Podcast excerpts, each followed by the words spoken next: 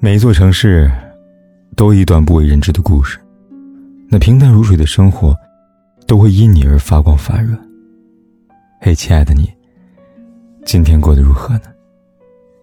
如果你想第一时间收听我的节目，并获得节目的完整文稿，可以订阅我的微信公众号“凯子”，凯旋的凯，紫色的紫。每天晚上，我都用声音来陪伴你。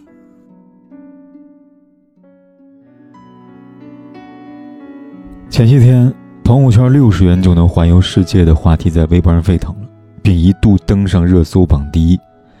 导语上赫然写道：“五十个豪车视频素材六点六元，单条声音植入八元。朋友圈环游世界六十元。”相信很多人跟我一样，看到这段话后一头雾水。但实际上呢，它和挨骂收费、租情侣等奇葩服务一样，已经形成一条完整的产业链。没错，就是专门收费帮人在朋友圈打造虚假人设那种。显而易见，他们的服务对象除了喜提高提的微商，就是那些需要通过朋友圈装修来收获虚无赞誉的精神匮乏者了。在最亮评论当中，看到一段话，深以为然。有这六十块钱，买点猪肉吃不香吗？去年上映一部电影《后来的我们》。建庆是一个在北京奋斗的北漂，过年他跟女友小小一同回家，为了遮掩自己在北京的奋斗的不易和狼狈，他花光了所有的年终奖，租了一辆轿车，并且借了些钱给家人朋友买了烤鸭。他要向老家那些同学们证明自己混得很好。正所谓，越是炫耀什么，内心越是匮乏什么。真正成功者压根不会在意过年回家时。他人投来的目光有没有艳羡？因为自己的地位和成就所带来那份荣耀，在日常生活当中早已司空见惯。面子是自己凭实力挣来的，不是装来的。那次聚会上，建静在厕所外无意听到同学们对他的评价：“装什么大尾巴狼啊？大家是不好意思说破。”将来买房、看病、孩子上学，哪样不得扒他一层皮呀？人就活一张脸，回来多丢脸。你看，费尽心机想要争取来的面子，却是那么的不堪一击。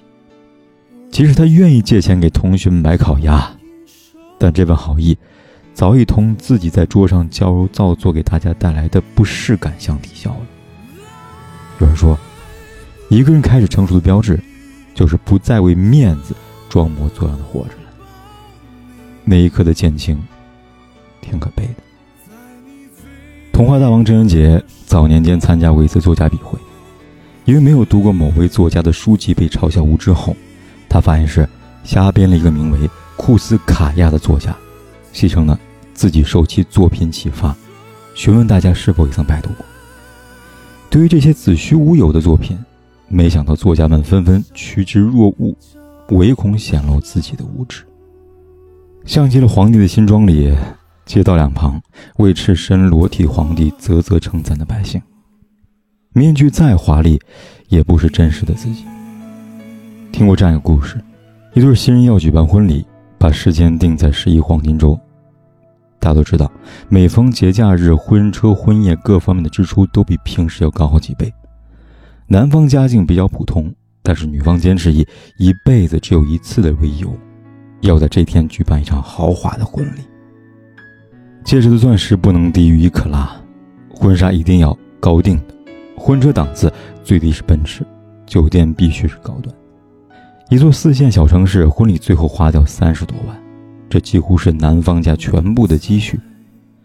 台上新人气派风光，背后父母却吵翻了天，闹得两个人刚结婚就面临离婚的窘境。这场被虚荣裹挟的婚礼，也脱离了婚姻仪式本身的意义。那句“金玉其外，败絮其中”，说的恐怕就是这些被虚无的赞誉支配了生活的人吧。有人活成了面子，有人则活在里子里。同样是婚礼，李安的妻子李英回家，却有着截然不同的理解。年轻李安虽然是高知家庭出身，但条件算不上富裕。一九八三年，他跟林慧佳在纽约结婚时，李安妈妈突然泪流满面，拉着手说：“我们李家对不起你啊，没能给你一场像样的婚礼。”你们猜林慧嘉怎么说的？他说：“我不在意表面东西，只要两个人感情好，这比什么都重要。”在他眼中，存于内心的真情远远胜于浮于表面的意识。三十多年的婚姻中，李安没有过任何绯闻，即使成为国际大导演，也依然保持着对妻子的尊重，以及买菜做饭的习惯。接受采访时，他还不忘撒狗粮。他说：“哦，我现阶段最大的幸福感，就是太太能对我笑一下。”前段时间看了条新闻，讲的是中国第一位女空降兵马旭和丈夫严学勇，将所有积蓄一千万捐献给家乡的教育事业的故事。有一丝错愕，但更多是对这两位老人的深深敬佩。一九三五年，马旭出生在黑龙江木兰县，他参军七十二年，跳伞一百四十余次，曾与黄继光一个部队参加过。辽沈战役，抗美援朝。丈夫严学庸是军医大学高材生，两个人既是战友也是夫妻，一起跳伞，一起配合手术。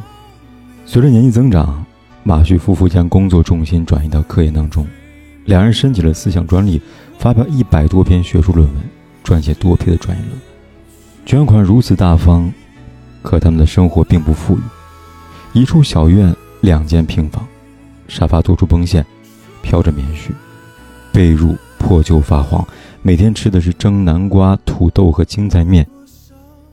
一如感动中国的颁奖词：“毕生节俭，只为一次奢侈，耐得清贫，守得心灵的高贵。”真正精致的生活，恐怕就是清醒、平和、不乏喜乐。或许你把房子是租来的，生活不是。视作至理名言，超支购买奢侈品。可你热衷于追逐诗和远方，负债出国旅游。也许你坚信成名要趁早，却悄然陷入网红骗局。空洞的精神里，你逐渐遗忘了谁才是生活真正的主人。在空洞的精神世界里，逐渐遗忘了谁才是真正生活的主人。杨绛说过。世界是自己的，与别人无关。别在虚伪的精致当中迷失自己，别在无用的面子里透支快乐，因为真实的你才最珍贵。